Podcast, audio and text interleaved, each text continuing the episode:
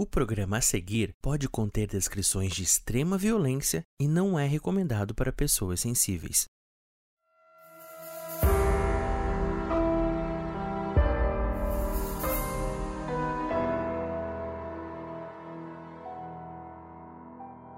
Notou alguma coisa diferente? Essa voz aí é de um apoiador do nosso podcast. Agora, uma das recompensas é gravar o nosso aviso inicial. Nossos apoiadores também têm acesso a episódios exclusivos, assistir a uma gravação ao vivo, sorteios de prêmios, acesso a um fórum onde a gente divide notícias exclusivas, comenta os episódios e muito mais. Para quem se interessar, tem o link na descrição.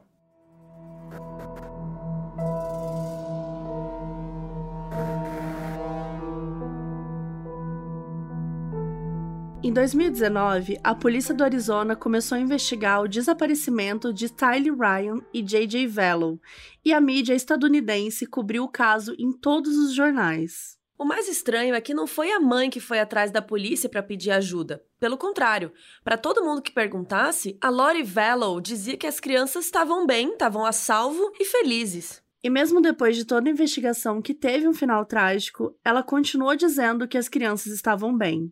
Eu sou a Carol Moreira. E eu sou a Mabê. E hoje a gente vai contar a história de Lori Vallow, que ficou conhecida como a Doomsday Mummy, ou a Mamãe do Fim do Mundo.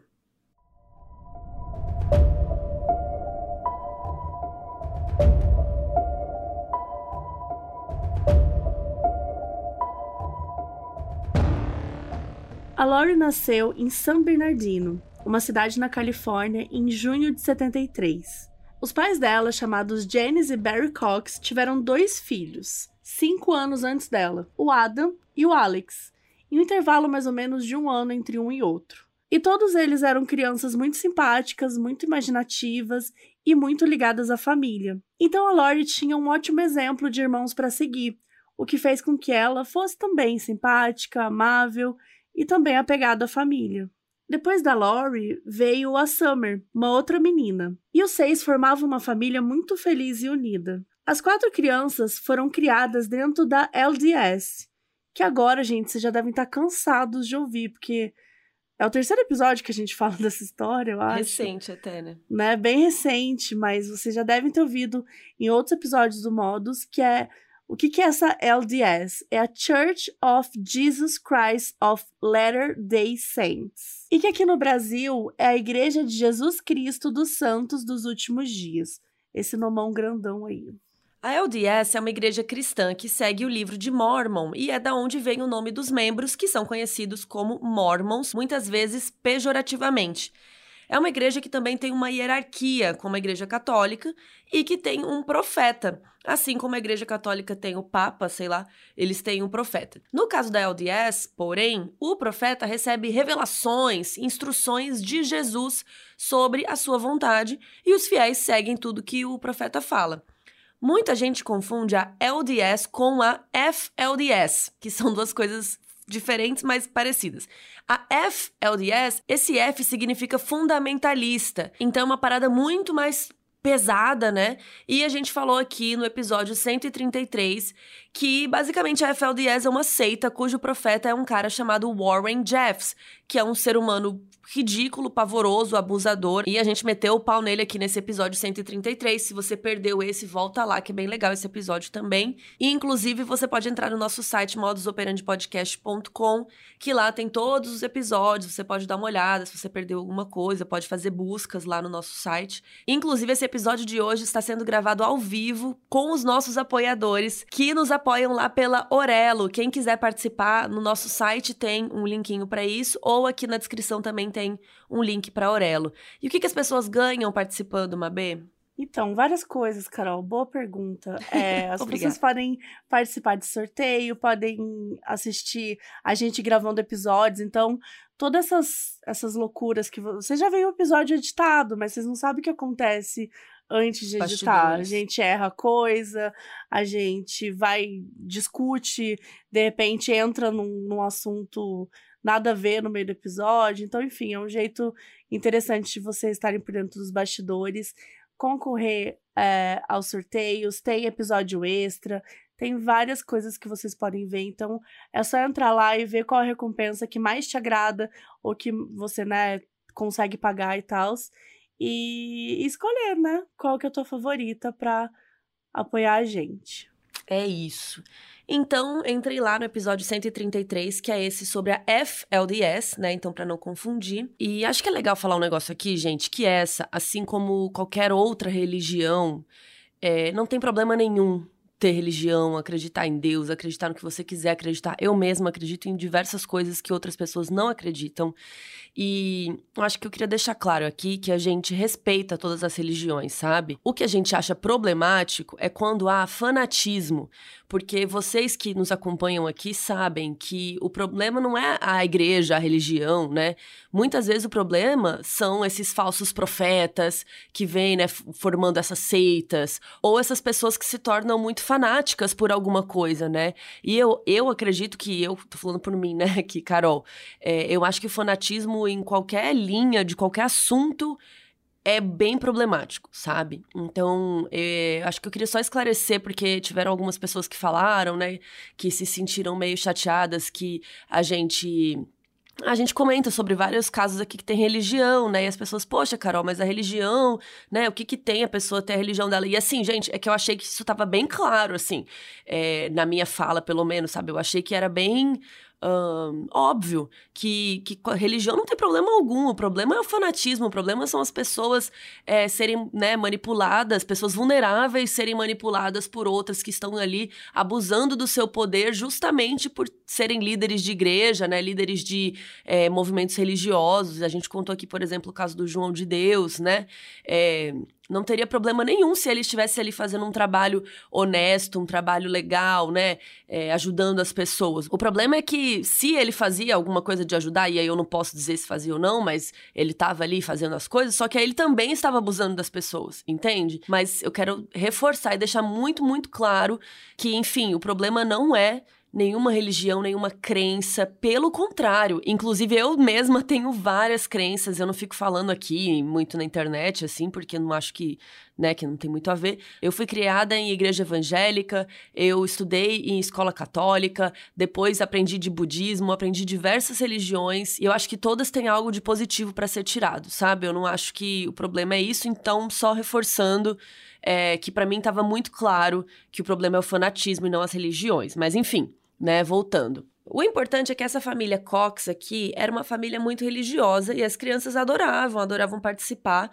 E os pais percebiam que a Lori era muito sensível com relação a assuntos espirituais. Uma das principais coisas sobre a história da Lori é que ela se casou muitas vezes. O que não é um problema, né? Óbvio. É só uma coisa que deixa essa história um pouco mais confusa, mas a gente vai dar o nosso melhor aqui para explicar para vocês. O primeiro casamento dela foi em 1992 com um cara chamado Nelson Gaines. Na época ela tinha 19 anos e tinha acabado de terminar a escola. E aí o casamento não durou muito e eles acabaram se divorciando no mesmo ano. Inclusive, gente, alguns lugares assim dão o nome de Nelson, outros lugares falam que o nome do marido é desconhecido. Então, assim, o cara realmente foi esquecido nesse rolê mesmo. A gente vai chamar ele de Nelson, fica mais fácil. O segundo casamento da Lori foi em 95, ou seja, três anos depois, com um cara chamado William LaJoia.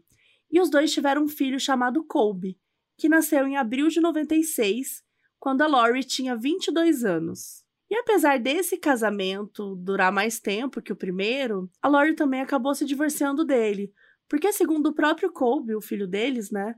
O relacionamento era super tóxico, eles brigavam muito e o ambiente na casa era péssimo. Então a Lori pegou o Colby e vazou. Alguns lugares falam que ela se divorciou em 96 e outros dizem que foi em 98. E é engraçado, gente, porque aparece ou 96 ou 98. Em 97, assim, ficou com Deus, sabe? Nada aconteceu. Então, é, não dá para saber exatamente quando que ela se divorciou desse casamento. Em 2001, quando Colby tinha 5 anos e a Lori tinha 29, ela se casou com seu terceiro marido, um cara chamado Joseph Ryan, cujo apelido era Joe. Eles se mudaram para Austin, uma cidade lá do Texas, e ela começou a trabalhar como cabeleireira. Cabeleireira. E no começo o relacionamento foi super legal, o Joe era muito sensível, atencioso e dava pro Colby e pra Lori a família que eles mereciam ter. Então parecia que dessa vez ia ser tudo diferente. Em 2002, no ano seguinte ao casamento, a Lori e o Joe tiveram a Tylee, segunda filha da Lori. E o Joe também decidiu que ia legalmente adotar o Colby, que ganhou então o sobrenome de Ryan. Ele virou o Colby Ryan. E a Tylee, a bebezinha, virou automaticamente a pessoa favorita do Colby. É, ele amava muito a irmãzinha dele, eles eram muito grudados um com o outro. Durante o casamento, a Lori foi concorrente ao Mrs. Texas, um concurso de beleza tipo de Miss, só que para mulheres casadas, com filhos e tal. E quando em inglês, para quem não sabe, quando você é solteira, você se chama Miss, né? Tipo, eu seria Miss Moreira. E aí, se eu me casei, aí eu viro Mrs. E aí o nome, o sobrenome do meu marido, né? Então, por isso que era Mrs. E uma curiosidade aqui para vocês: o concurso de Miss, aquele clássico Miss normal, é, que eu falei, né, que Miss é quando você ainda é solteira, ele era proibido para mulheres casadas ou que já foram casadas e tivessem filhos. E a justificativa é que as misses, né, as miss, têm muito compromisso, uma agenda lotada e tal, então era melhor que a mulher não tivesse muito vínculo familiar. What the fuck? Gente, sério, eu fiquei tão chocada com essa informação. É tipo o super-herói, né, que não pode ter família porque depois dá ruim o problema. Não, é bizarro, mas assim, recentemente a organização do Miss Universo anunciou que tanto o concurso principal quanto dos países vai passar a aceitar participantes casadas, grávidas, divorciadas e mães. Então, gente, talvez nos próximos a gente veja uma mudança real aí dessa regra na prática. Eu não sabia, não fazia ideia. Fiquei totalmente em choque com machismo, né? Uma, uma regra machista. E voltando aqui para Lori, ela também participou do Wheel of Fortune, que é um programa estadunidense que é mais ou menos um show do milhão. E o lance com a Lori é que ela estava sempre querendo aparecer em algum programa, em algum lugar, assim, ela estava sempre tentando estar nesses lugares. E ela também falava que ela só estava nesses lugares porque Deus dizia para ela que ela tinha que estar tá lá. A Lori também era muito querida pela irmã do Joe, a Annie, e foi ela que percebeu que tinha alguma coisa errada com o relacionamento dos dois, por conta de alguns sinais e algumas coisas que a Lori deixava escapar de como o Joey se comportava. A Anne contou que um dia ela perguntou para Lori se ela já tinha vivido um relacionamento abusivo, e a Lori falou que sim, que ela estava num relacionamento abusivo com o Joey. Então a Anne falou que ela tinha que se separar dele. E olha que ela era irmã dele, né? Mas ela estava lá, ela realmente gostava da Lori. E a gente tem que lembrar, né, gente, que sair de um relacionamento abusivo é um processo, pode levar tempo. A gente já falou várias vezes sobre isso, não é algo simples, ainda mais quando envolve filhos, situações financeiras e tudo mais. Então, não é só porque a pessoa tá sofrendo e sabe que tá num relacionamento que eventualmente ela vai conseguir sair super rápido daquilo. O Colby também vinha sofrendo com o relacionamento abusivo dos dois. E segundo ele, o Joe começou a mudar de uma pessoa gentil para uma pessoa que achava irritante tudo que ele fazia. Reclamava que ele era uma criança mal educada, que não tinha boas maneiras. Mas, segundo o Colby, ele não ensinava como que tinha que ser, como um pai teoricamente devia fazer, né? Então, é, se a criança tá fazendo algo errado, né? Então ensina como faz certo, sei lá. E isso acabou virando um monte de agressão verbal, um monte de broncas. E foi evoluindo, evoluindo até virar agressão física, como socos na nuca da criança. Até que um dia, quando Colby tinha oito anos, ele foi abusado sexualmente pelo Joe. Ele contou para a mãe o que estava acontecendo ou como estava acontecendo, já que ele era muito pequeno para entender exatamente, né? No documentário Os Crimes da Minha Mãe, que foi lançado pela Netflix em 2022 agora, a gente entende que o fato do Colby ter falado sobre o abuso fez com que ela tomasse coragem para pegar as coisas e ir embora, como a irmã do Joe tinha sugerido. O Colby contou que ela ficou em silêncio quando ele contou, e ele também disse que esse foi o ponto de virada da vida dela. Isso é uma coisa que a própria Laurie disse em um episódio de um podcast que ela criou alguns anos mais tarde, chamado Feel the Fire, que em português seria Sinta o Fogo. No podcast, a Laurie conta como que ela mudou de uma praticante mais passiva, né, entre aspas, da LDS para uma praticante mais ativa, realmente pregando, espalhando a palavra das revelações, do fim do mundo, segundo a igreja da LDS. E em um dos episódios, ela fala: Eu fui casada com uma pessoa horrível que estuprou meus filhos. E eu ia matá-lo. Pensei que não aguentaria mais. Fui encontrar meu bispo e pensei: ou vou entregar minha vida ao templo, ou eu vou cometer um assassinato. Eu estava sendo sincera, pois naquele momento não tinha nada a perder. E aqui, gente, a Lore tá falando que o Joe, né, o marido dela, estuprou os meus filhos. Então aqui ela tá dizendo que o estupro aconteceu com Colby e com a outra filha dela, Tylee.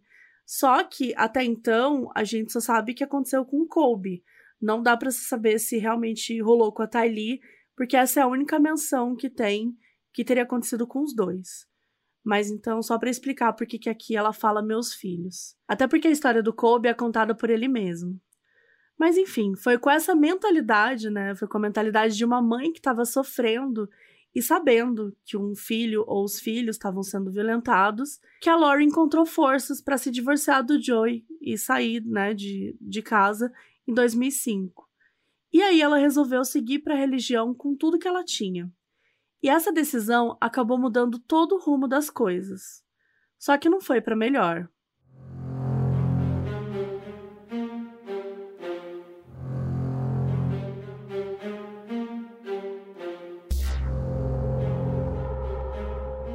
Depois do fim desse casamento, a família mudou para vários lugares dentro do Texas, mas em 2006 a Lori conheceu o Charles Vallow, que se tornou seu quarto marido. Nessa época ela tinha 33 anos e ele 49. E aí a família ficou muito animada, porque o Charles era ótimo, era super amigável com todo mundo, ele era ótimo com as crianças, ele fazia tudo pela Lori. E pouco tempo depois deles casarem, o Charles se converteu para LDS e parou de beber. Não que ele bebesse muito, porque ele já era da igreja também. Mas enfim, ele parou de vez. E estar com o Charles era muito estável, não só emocionalmente, como também financeiramente. E ele estava disposto a ser um bom pai, tanto para os filhos biológicos dele, que já eram maiores, quanto para os filhos da Lori, né, o Colby e a Tylee. A Lori continuava apegada à família e aos irmãos, principalmente o Alex Cox, que era tipo irmão do meio. Eu falo tipo irmão do meio porque tinha o mais velho, o Adam, depois vinha o Alex e a Lori, e depois a caçula Summer. Então era como se o Alex e a Lori fossem os irmãos do meio. Depois da separação do Joey, a Lori e o Alex ficaram ainda mais próximos. Em 2007, ele ficou sabendo que o Joey tinha abusado das crianças. Então ele pegou uma arma de choque e ele foi lá atrás do ex-cunhado e agrediu ele. O Alex se declarou culpado né, na audiência e ele passou 90 dias preso. Quando ele saiu, ele contou a história num show de stand-up em que ele dizia: Como assim você é preso por usar uma arma de choque no saco de um pedófilo? Mas enfim, a Lori estava super bem com o novo marido e em pouco tempo estava todo mundo se dando bem. E o casal mudou para Chandler, no Arizona. Todos os filhos eram super parceiros, o início perfeito de um casamento. Nada muito significativo aconteceu até 2013, quando Charles e a Lori começaram o processo de adoção do JJ, que era um sobrinho neto do Charles. O JJ se chamava Joshua Jackson. Esse nome é difícil é porque estranho. é J-A-X-O-N. Acho que é tipo Jackson, mas com X. E era um bebezinho, ele não tinha nenhum ano ainda. Ele era neto da Kay Vallow, a irmã do Charles. O que rolou foi que a Kay e o Larry, o marido, tiveram um filho, e esse filho que teve o JJ mas ele não tinha condições de criar o um menino. E o JJ era uma criança dentro do espectro autista, então os pais disseram que não tinham condições de cuidar dele. A Kay e o Larry, né, que eram os avós dele, já eram mais velhos e acharam que seria melhor se o JJ fosse cuidado por um casal mais novo, porque eles já estavam, né, pô, cansados, né? Então a Lori e o Charles entraram na história, resolveram adotar o JJ oficialmente e criá-lo como um filho, dando toda a assistência que ele necessitava. E claro que a Kay e o Larry passavam o tempo todo lá na casa também, visitando o JJ todos os dias. Então ele era uma criança que tinha muito amor e muito cuidado assim à sua volta. O JJ era muito querido, ele se dava muito bem tanto com o Colby, que já tinha 17 anos nessa época, quanto com a Tylee, que já tinha 11 anos. E os dois eram apaixonados, né? Tanto Colby quanto a Tylee eram apaixonados no JJ. E depois que o JJ chegou, o casamento da Lori e do Charles, que já era muito estável, né, ficou ainda melhor, tudo mais tranquilo. Porém, outras coisas começaram a acontecer. Em 2014, a família Vallow se mudou para Kauai, uma cidade do Havaí, e a LDS passou a ser um assunto mais comentado em casa por parte da Lori. Ela espalhava fotos dos templos pela casa e disse que Deus tinha dito para ela em uma revelação que eles tinham que se mudar para o Havaí, do nada. Ela disse no podcast dela depois, né, o Feel the Fire, que tudo tinha sido predestinado e revelado a ela, que ela tinha que se casar com o Charles para poder adotar o JJ e que todo mundo tinha que ir pro Havaí. Assim, é estranho, né? Mas até aí, como diz Mabê, até aí tudo bem. Carol, eu tive uma revelação Ah. que a partir de agora, em vez da gente dividir o dinheiro do Modus, 50% Vai todo pra você. cada uma, então eu tive uma revelação que é 80% pra mim. Entendi. Mas assim, é uma Deus revelação. assinou esse, essa procuração. Sim. Tem que Sei lá, só uma dica. Tá bom, vou pensar. E acabou que foi bom, sabe? A família foi muito feliz no Havaí, especialmente as crianças. E segundo a Lori, essa felicidade era a recompensa por todas as coisas que aconteceram com eles. Na LDS de Kauai, a Lori fez amigas assim que começou a frequentar, especialmente por ser uma pessoa muito simpática, muito gentil. E uma dessas amigas, a April, ficou bem próxima dela, especialmente porque a April também era divorciada, então elas tinham uma história parecida e tal, elas se identificaram. A April começou a ver um lado que as outras pessoas não viam. Que assim, a Lori talvez não tivesse tão assim feliz no casamento. A April contou que a Lori falava como se o Charles não fosse bom o suficiente para ela intelectualmente e que ele sempre tentava impressioná-la e tentava ficar entendendo os conceitos da LDS. Isso porque o Charles ele não cresceu na LDS. Ele cresceu na Igreja Católica. Então ele se converteu quando ele casou com a Lori. E a April conta nesse documentário da Netflix que era como se a Lori quisesse um parceiro espiritual mesmo, uma alma gêmea em tudo que ela acreditava e que ela estava vendo que o marido dela não era bem isso. E que ela se sentia presa, e é como se o marido impedisse ela de seguir em frente, espiritualmente mesmo. Até porque, gente, cada dia ela estava mais obcecada com as crenças dela. E ela dizia tanto para April quanto no podcast dela que ela conversava com um anjo, o anjo Moroni, e ela conversava com esse anjo regularmente.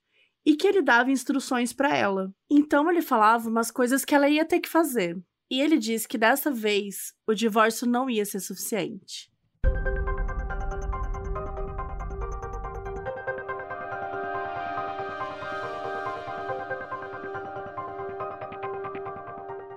Em 2015, a Laurie começou a ler uma série de livros de fantasia chamada Standing in Holy Places, de um autor chamado Chad Daybell. Esse Chad é uma pessoa muito importante para essa história, então vamos lá.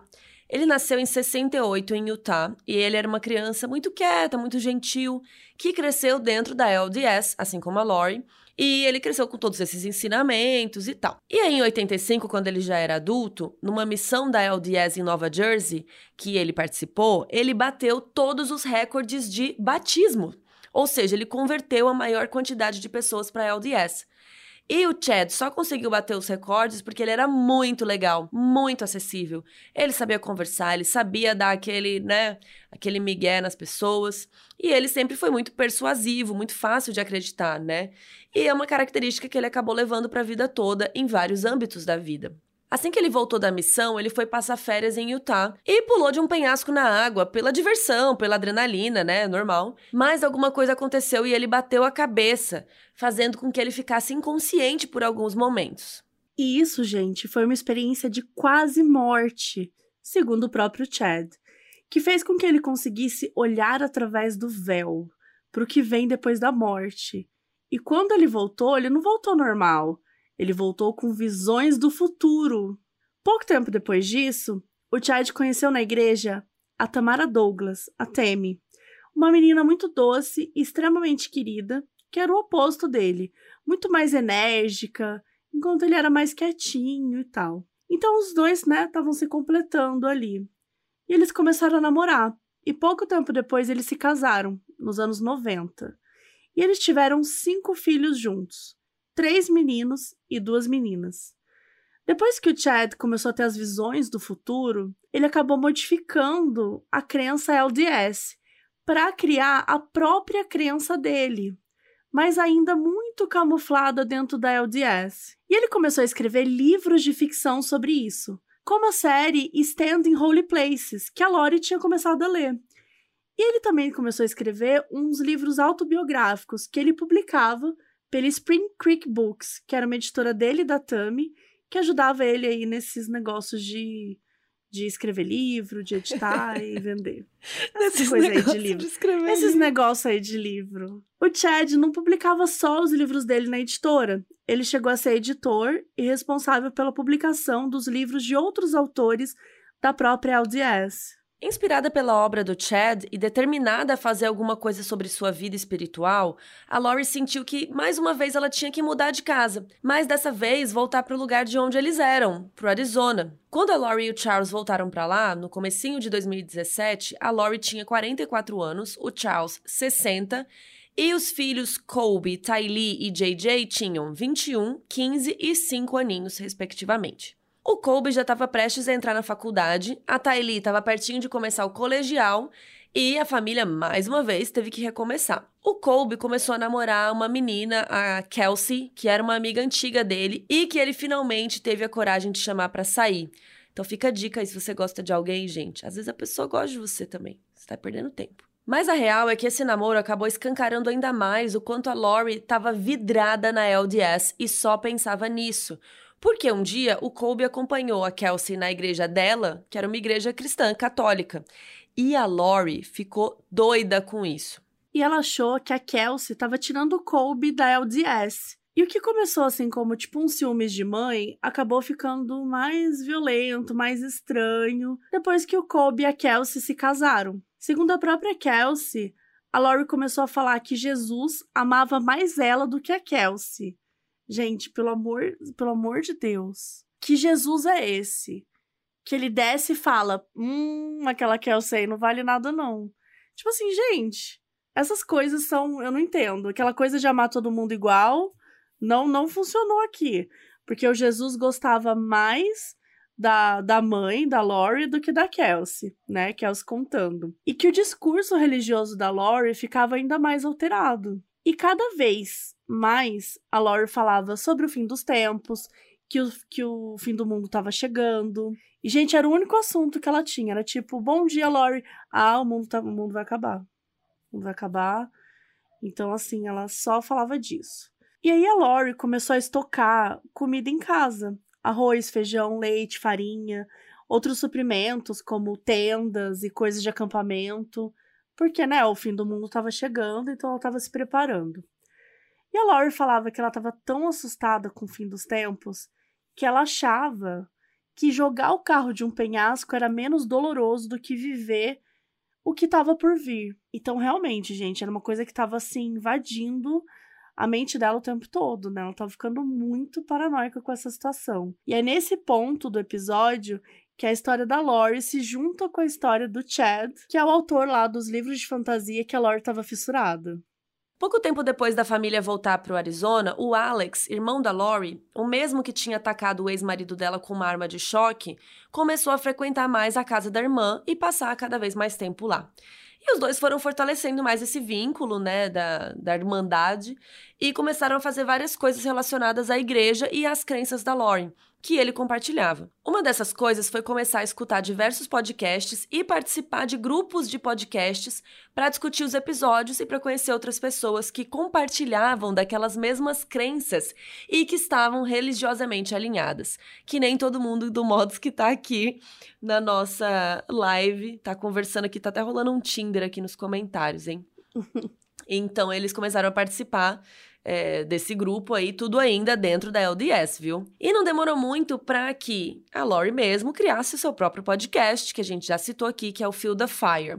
E ela criou o podcast com uma mulher que ela conheceu nesse grupo, a Melanie Gibb, que vai ser importante mais pra frente. E além dela, a Lori também ficou amiga de uma mulher chamada Zulima Pastines, que também frequentava a LDS e também fazia parte desses grupos aí. E conforme a coisa foi evoluindo, as crianças, os pais da Lori e o próprio Charles acabaram achando aquilo tudo muito esquisito. E todo mundo conversava entre si, mas nunca diretamente com a Lori, porque eles tinham medo da reação dela. Isso porque até aquele momento nada grave tinha acontecido. Era só conversa, só falatório e algumas caixas de farinha na dispensa a mais. Até aí, tudo bem. Só que em 2018 aconteceu uma conferência chamada Preparando o Povo, em Idaho, que a Lori, a Melanie e algumas pessoas da família da Lori foram. com os pais dela também. E essa conferência era um lugar para as pessoas que compartilhavam a mesma crença sobre o fim dos tempos ser algo assustador, iminente. Então era para essa galera se encontrar e conversar sobre isso. E para se preparar, né, gente? Como o próprio nome diz, que é preparando o povo. Foi nessa conferência que a Lori e o Chad se encontraram pela primeira vez. E esse encontro mudaria tudo daqui para frente.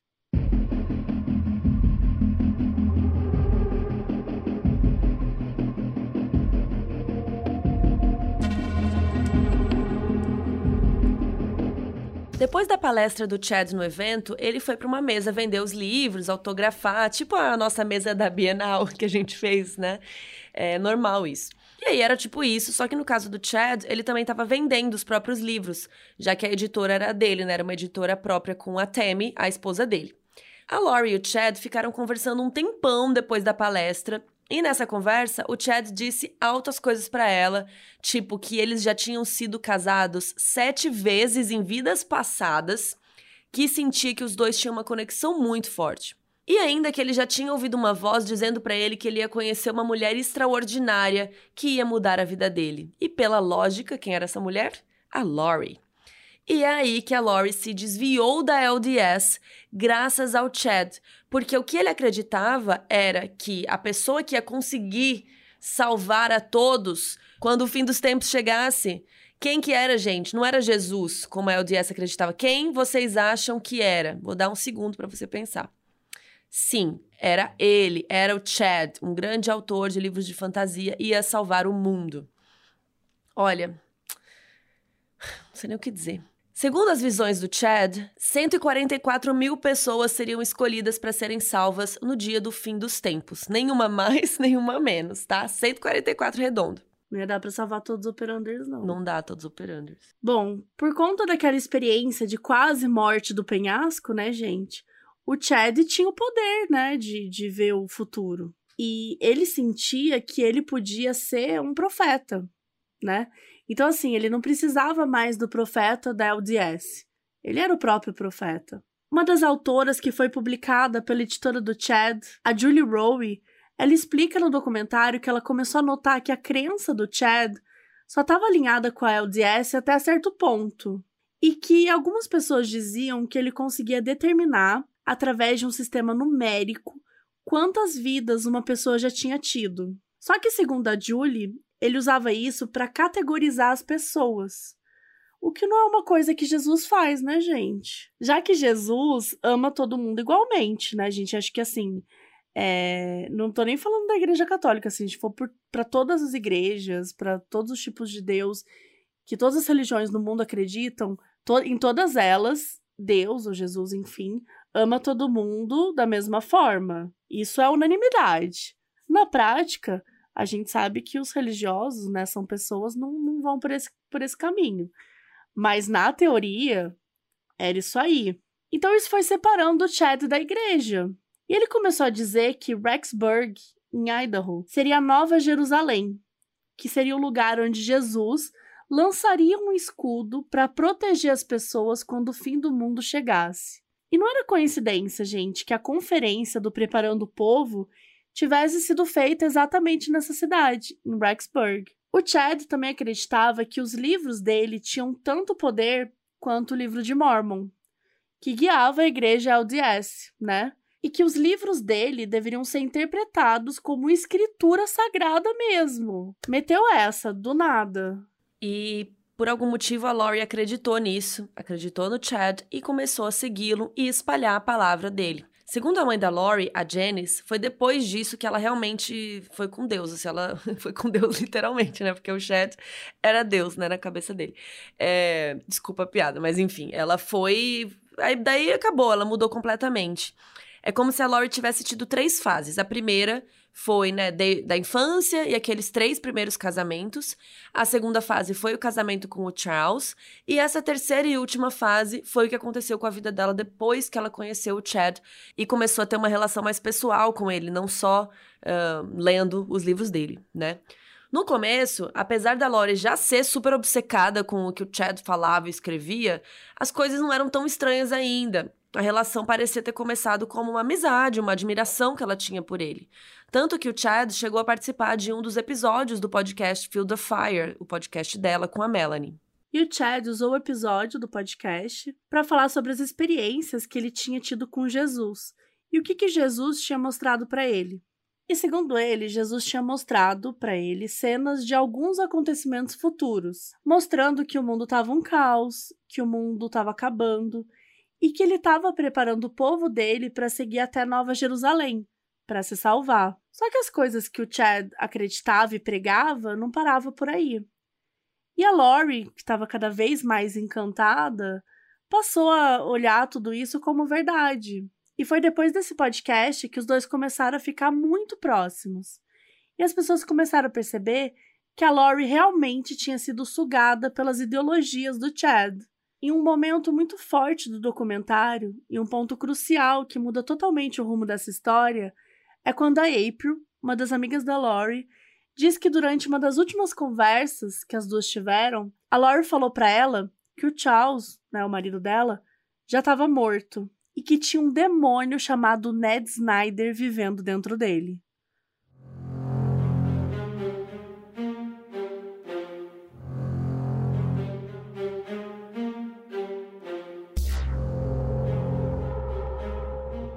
Para explicar exatamente a lógica por trás disso, ou pelo menos a gente tentar explicar algo por trás disso, é, a gente precisa voltar um pouquinho.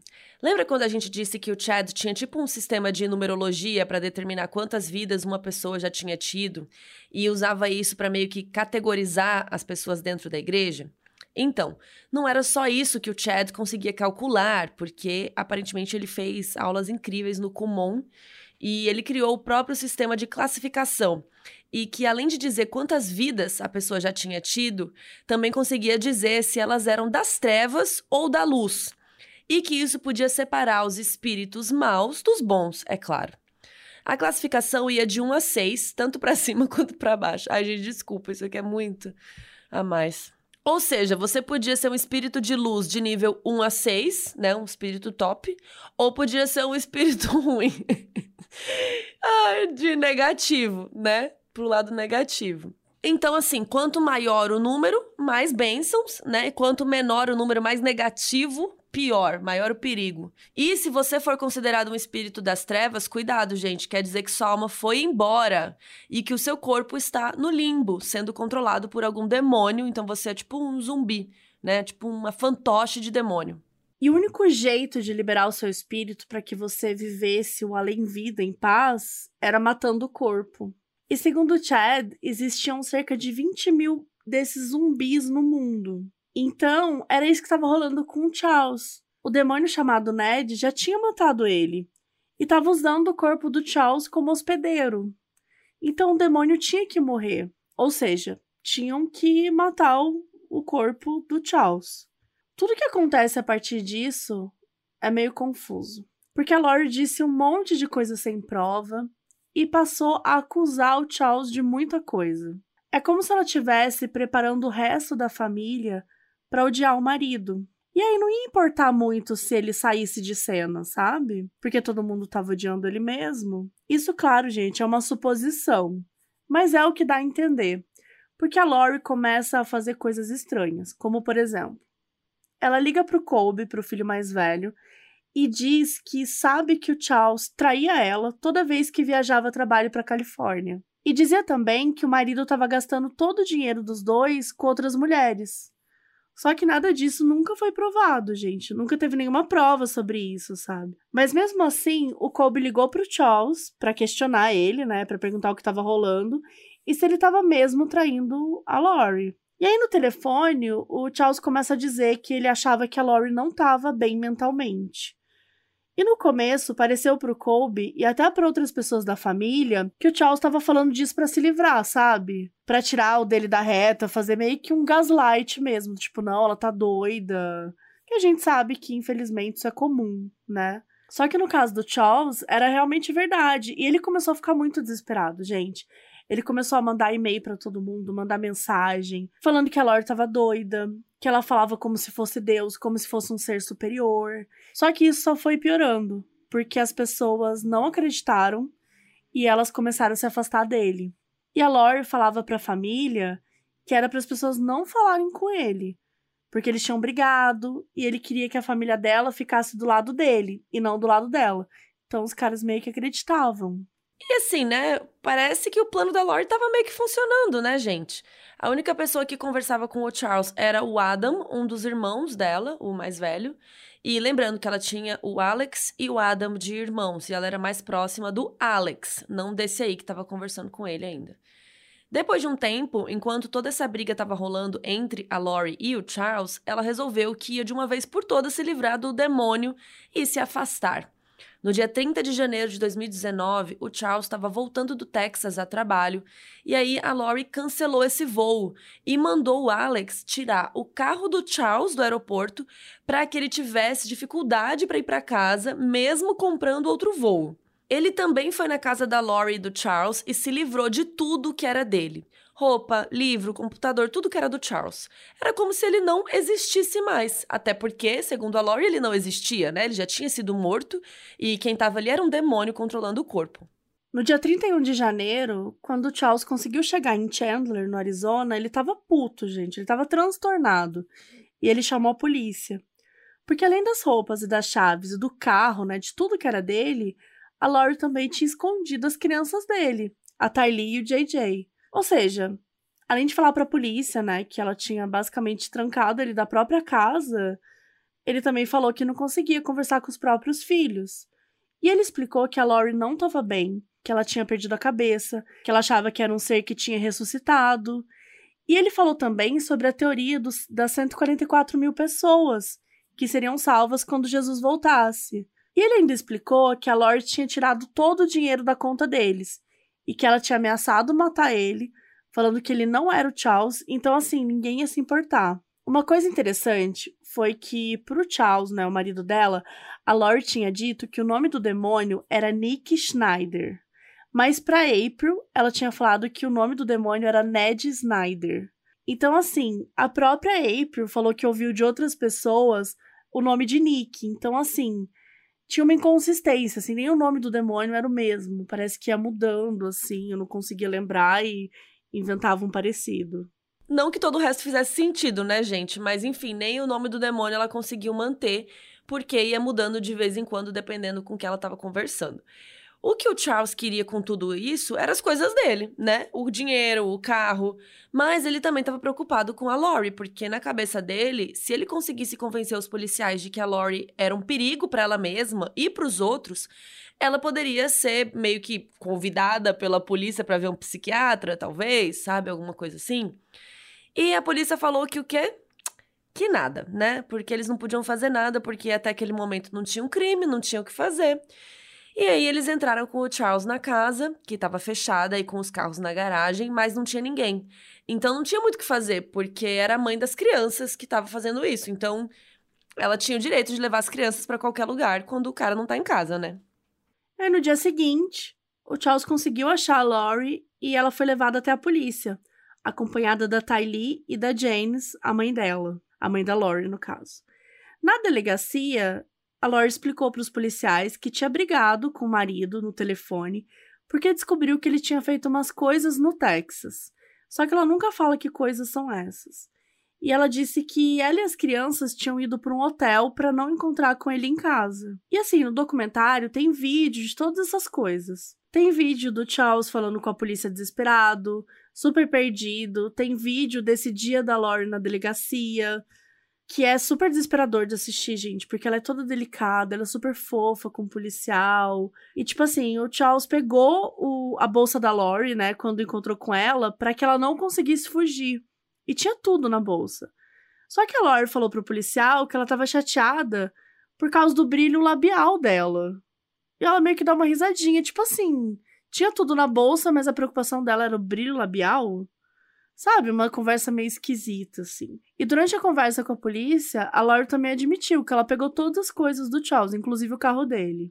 E aí, quando o policial comenta sobre a possibilidade dela ser levada para alguma clínica psiquiátrica para receber ajuda, como o Charles tinha sugerido, o policial diz que ela não é obrigada e que só de falar com ela dava para perceber que ela não era um perigo para si mesma. A Laurie ainda fez uma brincadeirinha dizendo que iria se o lugar fosse bom, porque ela não dormia há três dias, então seria uma chance dela descansar.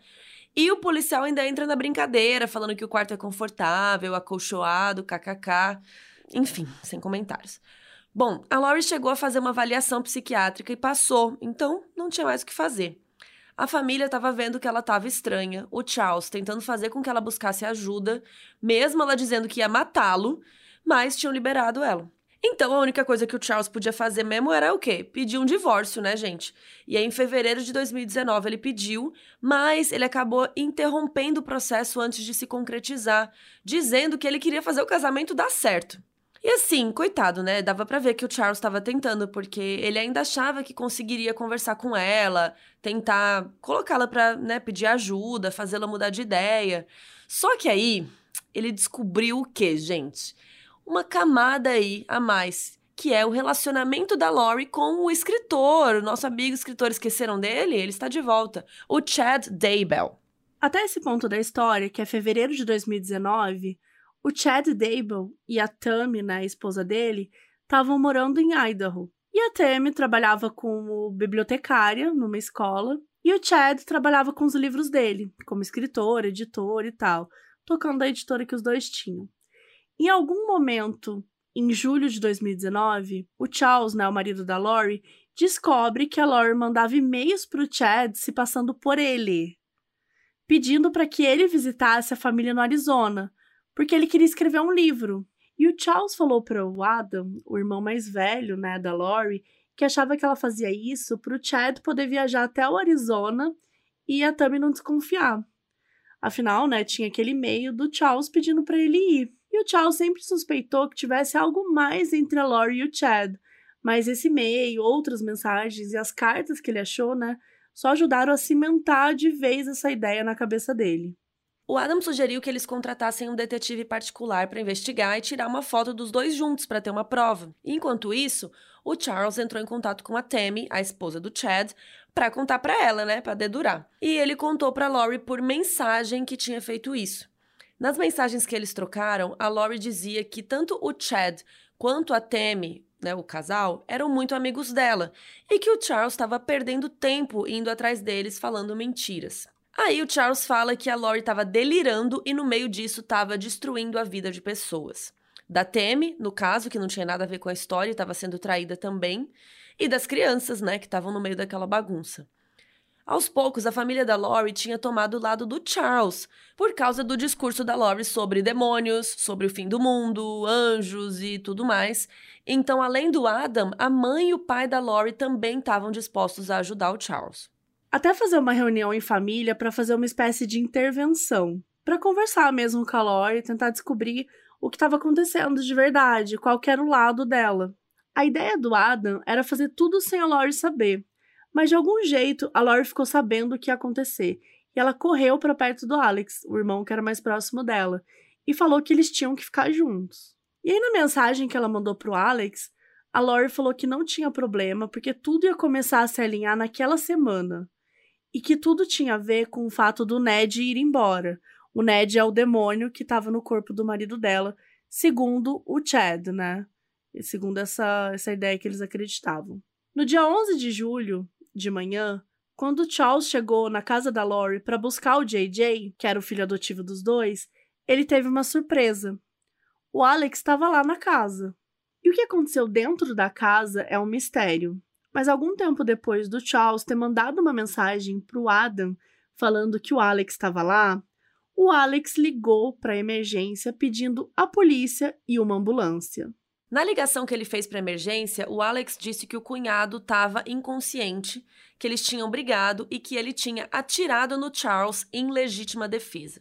Quando os policiais chegaram na casa, o Alex se entregou e contou a versão dele do que aconteceu, que seguiu se apoiando nessa tese de legítima defesa. Mas em poucos minutos de conversa com a polícia ali do lado de fora da casa, o Alex mudou a história algumas vezes e nada estava fazendo mais sentido.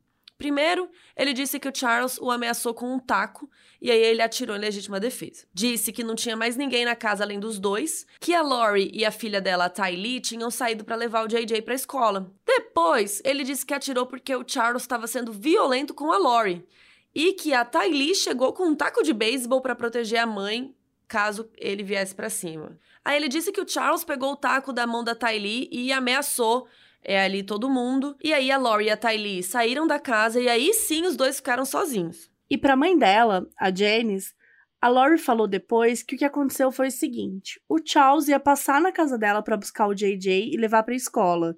Só que quando ele pegou a criança e levou para o carro, ele percebeu que tinha esquecido o celular. A Lori viu o celular do Charles e leu umas coisas no celular que deixaram ela chateada e irritada. Mas ela não disse para a mãe o que tinha sido. E aí, quando Charles voltou para buscar o celular, ela não quis dar para ele. E eles começaram a brigar, e foi quando a Tylee acordou e pegou o taco para defender a mãe dela. Sim, gente, é bem confuso mesmo. E nisso, enquanto a polícia conversa com Alex, que está sentado no meio-fio da rua, a Lori e a Tylee chegam de volta, né, depois de ter levado o JJ no Burger King, deixado ele na escola e depois ido comprar algumas coisas no Walgreens, uma farmácia dos Estados Unidos. E as duas chegam em casa e veem todo aquele circo montado. Fita de cena do crime, ninguém podendo entrar na casa. E a Laurie é simplesmente assim, a calma em pessoa, assim, de bom humor. E ela não faz nenhuma pergunta sobre o Charles. Se ele estava bem, o que tinha acontecido, enfim, nada. A única coisa que parecia é que ela estava meio de saco cheio de ter que passar por aquilo, mas mesmo assim estava tentando ser simpática com o policial. Mas em geral estava bem indiferente. Ela nem ficou nervosa quando foi levado para a delegacia, né? Porque eles queriam fazer perguntas sobre o relacionamento deles, o que o Alex estava fazendo lá na casa dela. Parecia que nada demais tinha acontecido. Aí, pra polícia, ela contou que saiu com a Tylee e o JJ para fazer todo aquele rolê de levar o menino na escola e na Walgreens com a Tylee. Só que isso foi depois.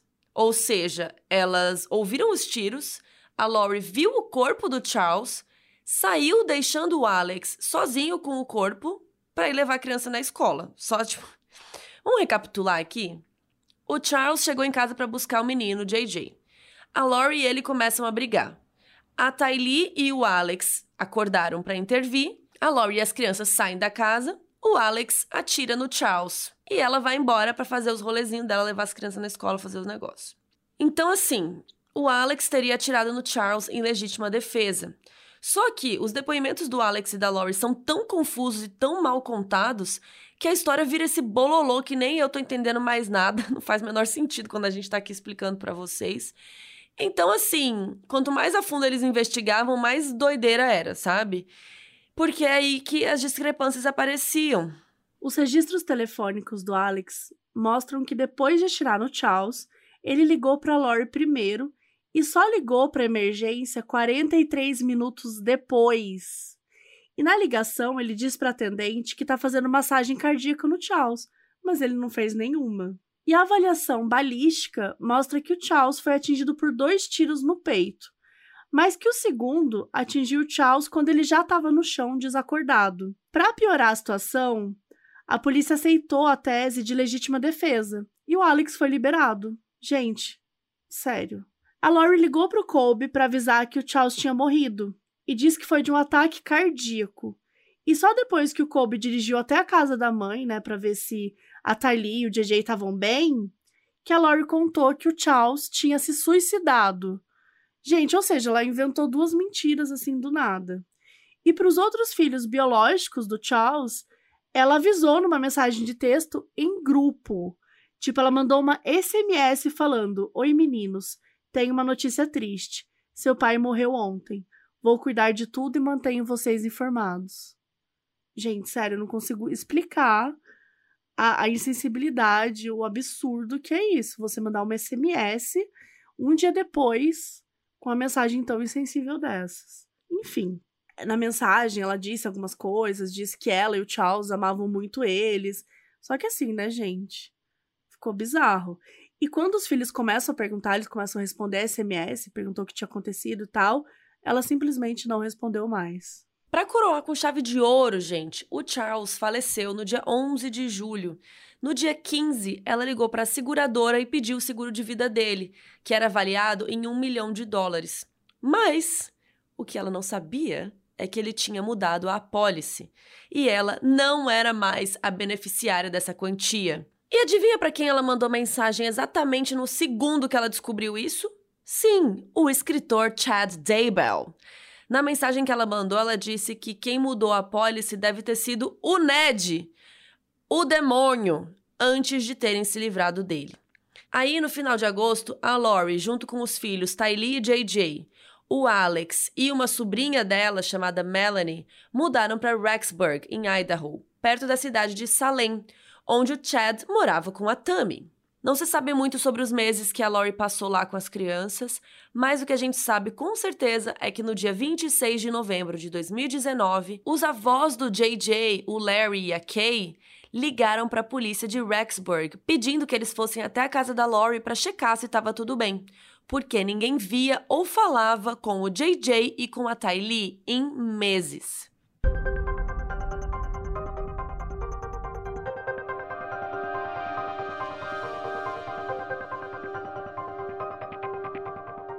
Quando a polícia chegou no endereço que o Larry e a Kay tinham, em Rexburg, quem atendeu foi o Alex, o irmão da Lori, que tinha se mudado junto tal, só que ele morava na mesma rua, numas casas para baixo. Além dele, o Chad também estava na casa, o escritor. E nem a Lori e nem as crianças estavam. Um dos policiais informou que ele precisava ver o JJ, que ele precisava saber se ele estava bem. Só que o Alex falou que o JJ estava com a avó, com a Kay. E a polícia sabia que não estava, porque foi a própria Kay que pediu para a polícia ir lá ver se estava tudo bem. E daí ele falou assim: Não, meu senhor, foi a Kay que me mandou vir aqui.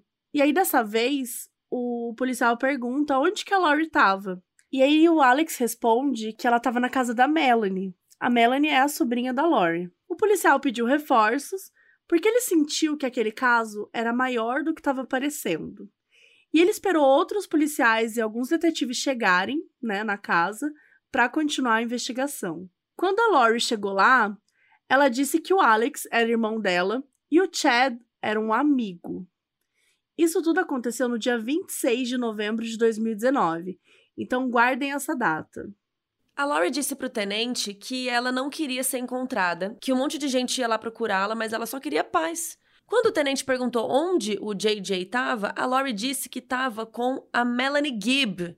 Essa é outra Melanie. Lembra que a gente falou que ela tinha um podcast com uma amiga? Então, essa Melanie aqui.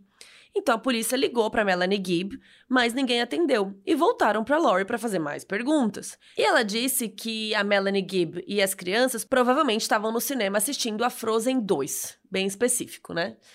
Só que a Melanie Gibb deve ter atendido em algum momento, porque ela ligou pra Lori putaça perguntando por que, que ela tinha dito que o JJ estava com ela quando ele não estava. E ela até perguntou se o JJ estava bem, se ele estava seguro. A Lori disse que ela inventou que o JJ estava com a Melanie Gibb, né, com a amiga, porque não queria dizer onde ele estava de verdade. E aí a Melanie Gibb realmente ficou preocupada. Mas a Lori disse que o JJ estava seguro, estava feliz e perguntou por que a Melanie estava ligando, se aquela ligação estava sendo gravada ou qualquer coisa do tipo para mostrar para a polícia. E, gente, realmente foi gravada mesmo para mostrar para a polícia, mas a Melanie brilhou, fez a atriz, fingiu de desentendida e disse para Laurie que não. A polícia então emitiu um mandado de busca para o dia seguinte, mas quando chegou na casa estava tudo vazio. Não tinha mais carro, não tinha mais ninguém, nem as crianças.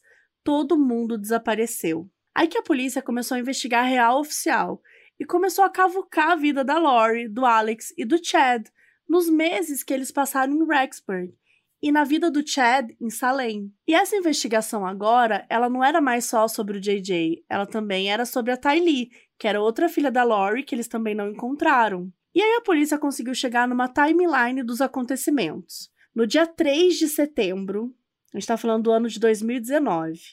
No dia 3 de setembro, a Lori matriculou JJ numa escolinha em Rexburg. Cinco dias depois, no dia 8 de setembro, o JJ, a Tylee, a Lori e o Alex foram visitar o Yellowstone National Park, em Idaho. E a Tylee aparece em câmeras de segurança. É a última vez que ela é vista em público ou por outras pessoas que não fossem da família dela. Em algum ponto entre o dia 4 e o dia 17 de setembro, a Lori cancelou a matrícula do JJ na escola, falando que ele ia passar a estudar em casa. Então, assim, ela matriculou ele dia 3 de setembro, mas, tipo, menos de duas semanas depois, ela já cancelou essa matrícula. No dia 24 de setembro de 2019, o Colby, lembra? O Colby era o filho da Lori, só que bem mais velho e tal já era casado e tudo. Ele mandou uma mensagem de texto para Tylee desejando feliz aniversário para ela. E o Colby naquela época ele estava super afastado da família, porque a Kelsey, ela era esposa dele, né? Ela tinha ficado grávida. E depois teve a filhinha do casal, então os dois estavam super focados na gravidez, que era de risco, e no pós, né, que era cuidar da neném e tudo mais. E a resposta da Tylee foi muito seca, né? Muito esquisita, escrita de um jeito que nem parecia ela, segundo Colby. Ele conversou mais um pouco com ela por mensagem, mas ele continuou achando ela muito estranha, então ligou para a mãe. A Lori desconversou, disse que a Tylee não respondeu muito bem porque ela estava curtindo a vida, vivendo novas experiências, novos amigos, nova escola, e terminou dizendo que a Tylee ligaria para o Colby quando ela estivesse livre. O Colby até tentou ligar para a Tylee depois, mas a partir daí o celular dela estava sempre desligado. E aí o Colby e a Kelsey começaram a investigar por conta própria, do tipo, Ok, então vamos, né, fuçar o Facebook, o Instagram, começar daquela fuçada. E aí eles acharam o podcast da Lori e da Melanie, né? O Feel the Fire. E eles começaram a escutar. Eles escutaram alguns episódios e eles ouviram as falas de demônios, fim do mundo e tudo aquilo que elas acreditavam. E aí eles lembraram dos e-mails que o Charles mandava, lembra?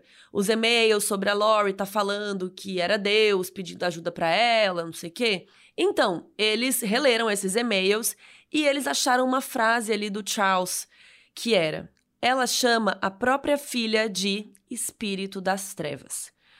Ou seja, muito provavelmente na cabeça da Lori não era só o Charles que tinha sido morto e o corpo estava sendo usado por um demônio. A Tylee também estava.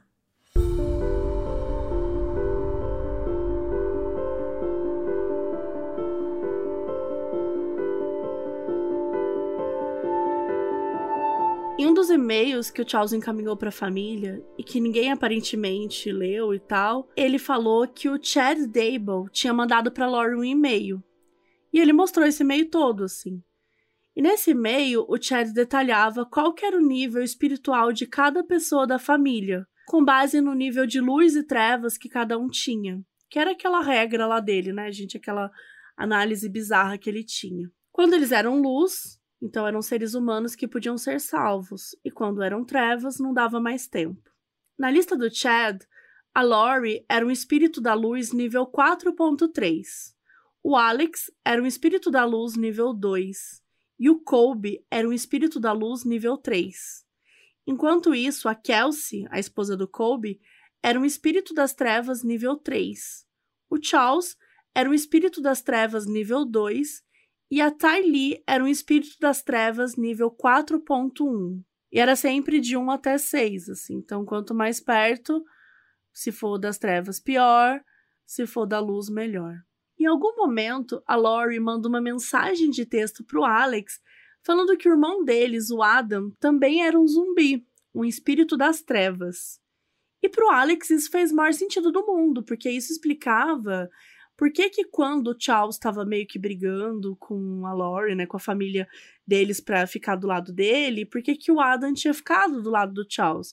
Porque os dois eram espíritos das trevas, então pro Alex aquilo fez sentido. Outra pessoa que era considerada um espírito das trevas e que tinha que ir embora, segundo o Chad, a Lori e o Alex, era um cara chamado Brandon Boudreaux. Vocês lembram que a gente disse que uma sobrinha da Lori, também chamada Melanie, tinha se mudado lá para Rexburg com todo mundo. Então, essa mulher era esposa desse Brandon Bourdeau aí. E ela, assim como o Alex, seguiam tudo que a Lori falava, que por sua vez seguia o que o Chad falava, né, o escritor.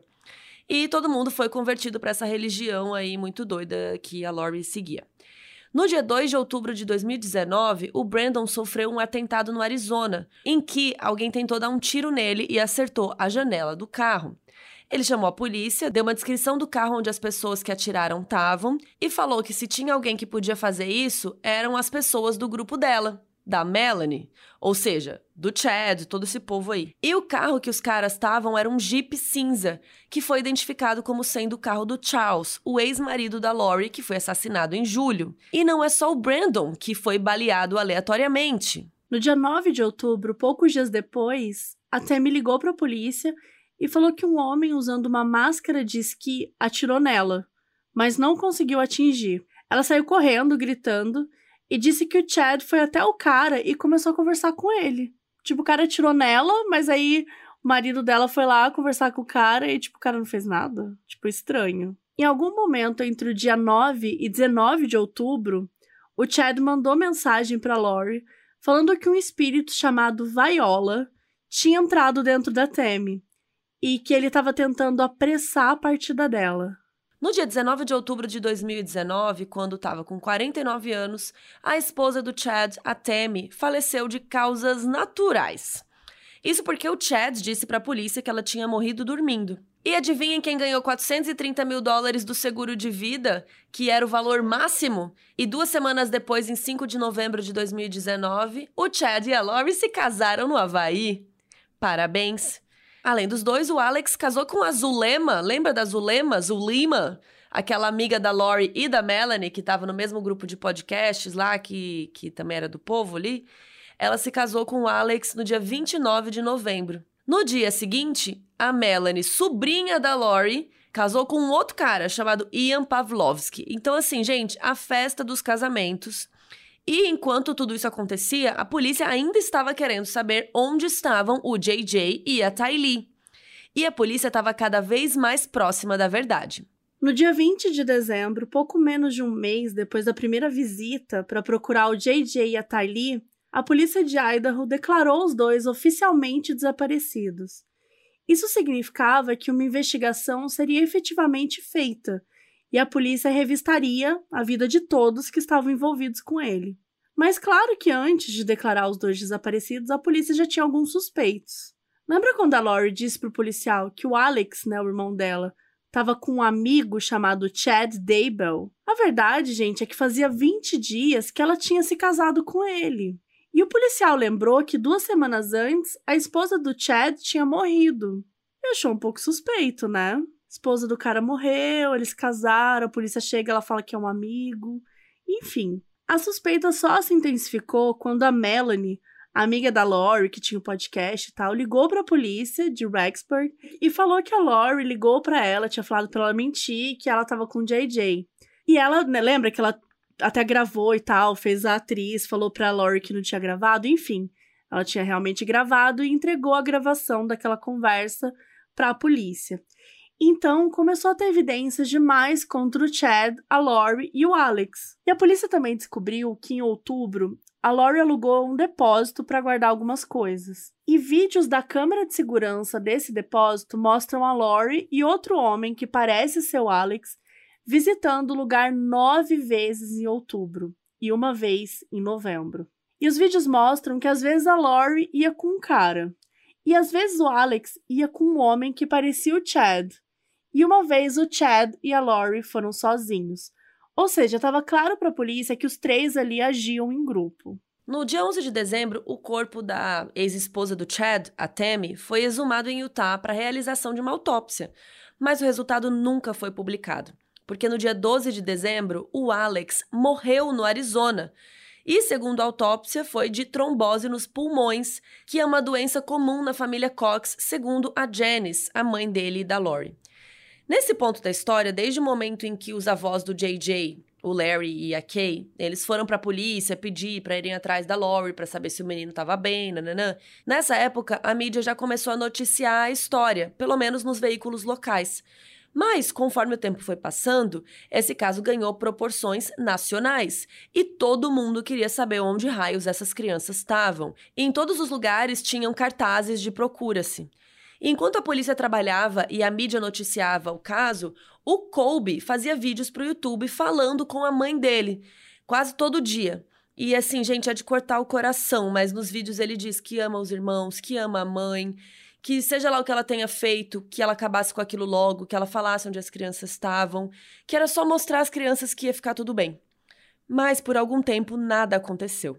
A polícia estava levando essa investigação muito a sério e eles estavam fazendo de tudo para conseguir resolver as coisas. A gente costuma contar aqui várias vezes, né, quando a polícia não tá investigando direito, que as coisas estão super confusas, mas dessa vez a polícia realmente estava. Pode ser porque JJ e a Tali eram duas crianças brancas, Pode ser, porque a gente sabe também que a investigação muda bastante em relação ao contexto social, contexto racial e tudo mais. Mas a gente precisa realmente valorizar a polícia aqui, porque eles não mediram esforços, eles correram atrás de todas as formas possíveis para resolver esse caso.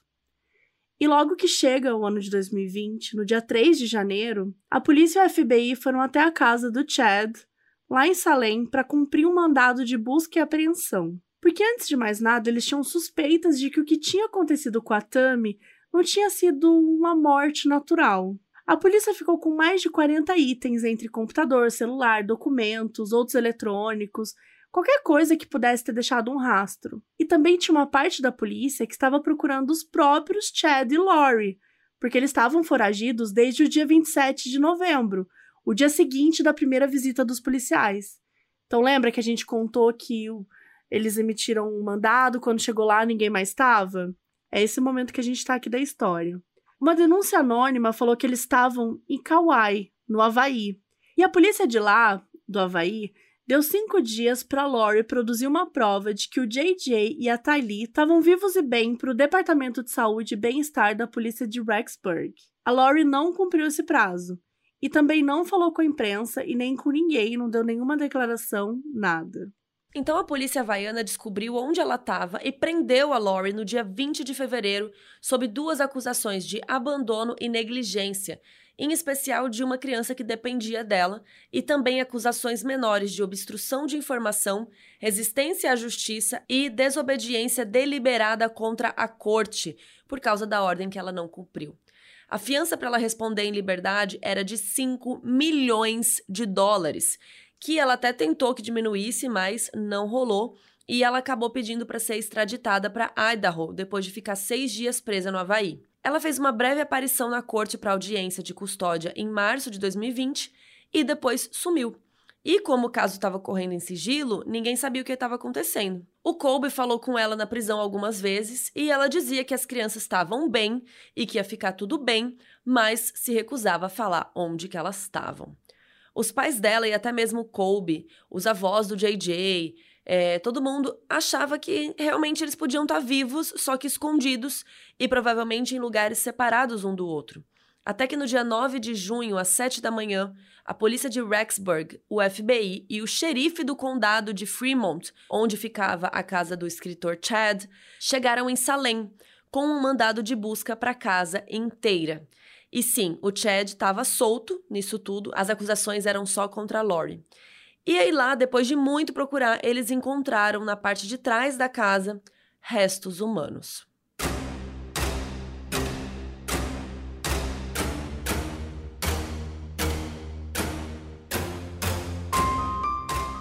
Tinham duas covas rasas. Elas estavam perto de um cemitério de animais, onde tinham ossos e tecidos queimados. Os restos humanos que foram encontrados dentro das covas também estavam parcialmente queimados. E o primeiro cadáver, o maior, foi o mais difícil. O segundo cadáver, que era menorzinho, era nitidamente de uma criança usando um pijama vermelho, e o rosto ainda estava reconhecível, o que facilitou a identificação. A polícia realizou as autópsias nos dois cadáveres e confirmaram que eram mesmo a Tylee e o JJ. O Chad tentou fugir enquanto a polícia estava recuperando os corpos do quintal, mas ele foi pego e detido sob duas acusações de ocultação, distribuição ou alteração de evidências. Depois que os corpos foram descobertos e identificados como sendo da Tylee e do JJ, a polícia conseguiu montar a história um pouco melhor com base no que eles tinham registrado de evidência das investigações. O dia 8 de setembro, o dia que eles foram visitar o parque de Yellowstone, foi provavelmente o último dia de vida da Tylee, porque no dia 9 de setembro, o Chad mandou uma mensagem para Tammy, que ainda estava viva, dizendo que tinha encontrado um guaxinim atirado nele enterrado atrás da casa, onde os corpos foram encontrados. Provavelmente era para Temi não desconfiar de nenhuma cova, mas isso é só especulação. No mesmo dia 9 de setembro, uma torre de telefone e o GPS do celular do Alex confirmaram que ele teve na casa do Chad, em Salem, por pelo menos duas horas na parte de trás da casa. Naquele dia, eles tinham matado a Tylee, porque o JJ só parou de frequentar a escola uma semana depois disso. No dia 22 de setembro, a Melanie e o namorado dela, o David, essa Melanie é a do podcast, foram até a casa da Lori em Rexburg para gravar um episódio do podcast. E o JJ ainda estava na casa. Em depoimento na audiência preliminar do Chad, o David contou que a Lori disse naquela noite que o JJ era um zumbi, que ele estava quebrando prateleiras na casa, subindo na geladeira e que quebrou o porta-retrato com a foto de Jesus, entre outras coisas. Só que quando o David viu o JJ naquele dia, parecia que ele estava dormindo, então ele parecia normal.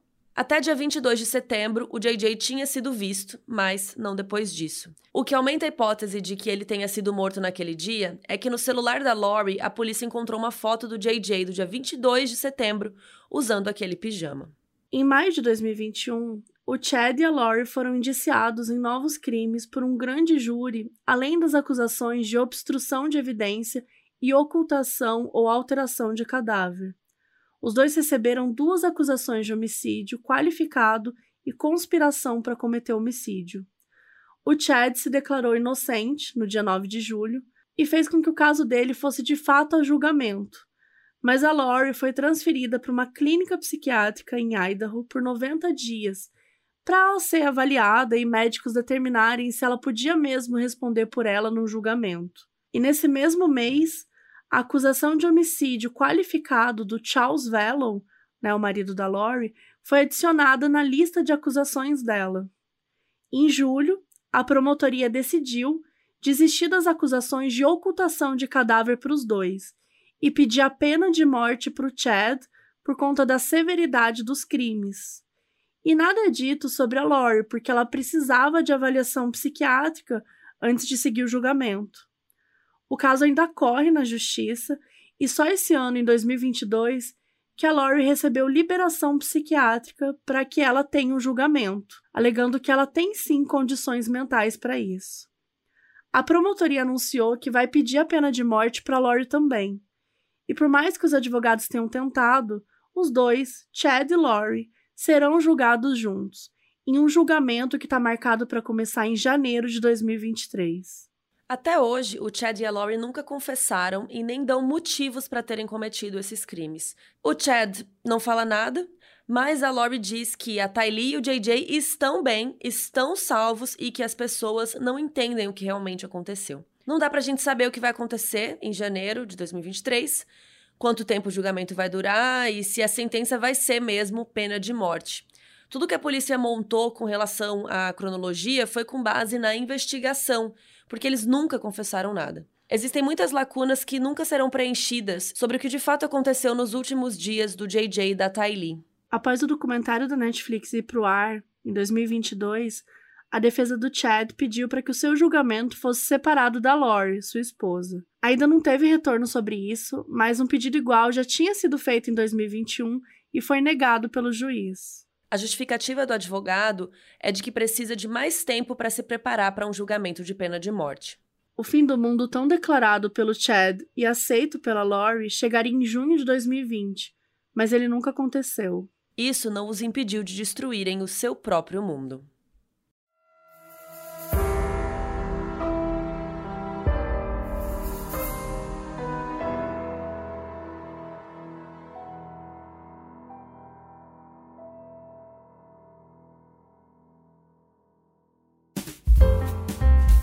O aviso no início desse episódio foi gravado pelo Leandro Artigas, que é nosso apoiador na Aurelo. E agora, fiquem com os erros de gravação.